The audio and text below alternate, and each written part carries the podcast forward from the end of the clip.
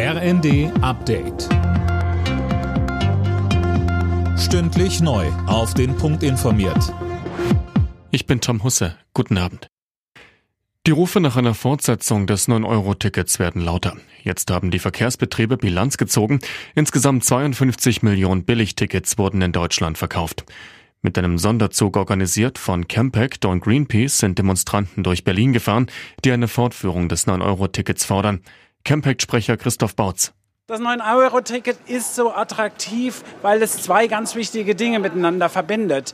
Es ist zum einen ein sehr effizientes und konsequentes Klimaschutzinstrument und es äh, bringt die soziale Entlastung, die auch wirklich bei den Menschen ankommt. EU-Kommissionspräsidentin von der Leyen will den europäischen Strommarkt reformieren und so die Strompreise senken. Außerdem kündigte sie Sofortmaßnahmen an. Claudia Kempfert vom Deutschen Institut für Wirtschaftsforschung rät stattdessen dazu, die erneuerbaren Energien auszubauen.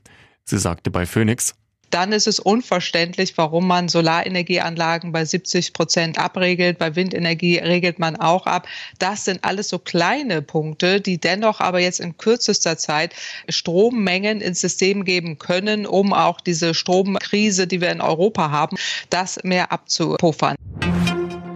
Wirtschaftsminister Habeck geht davon aus, dass die Gaspreise wieder runtergehen werden.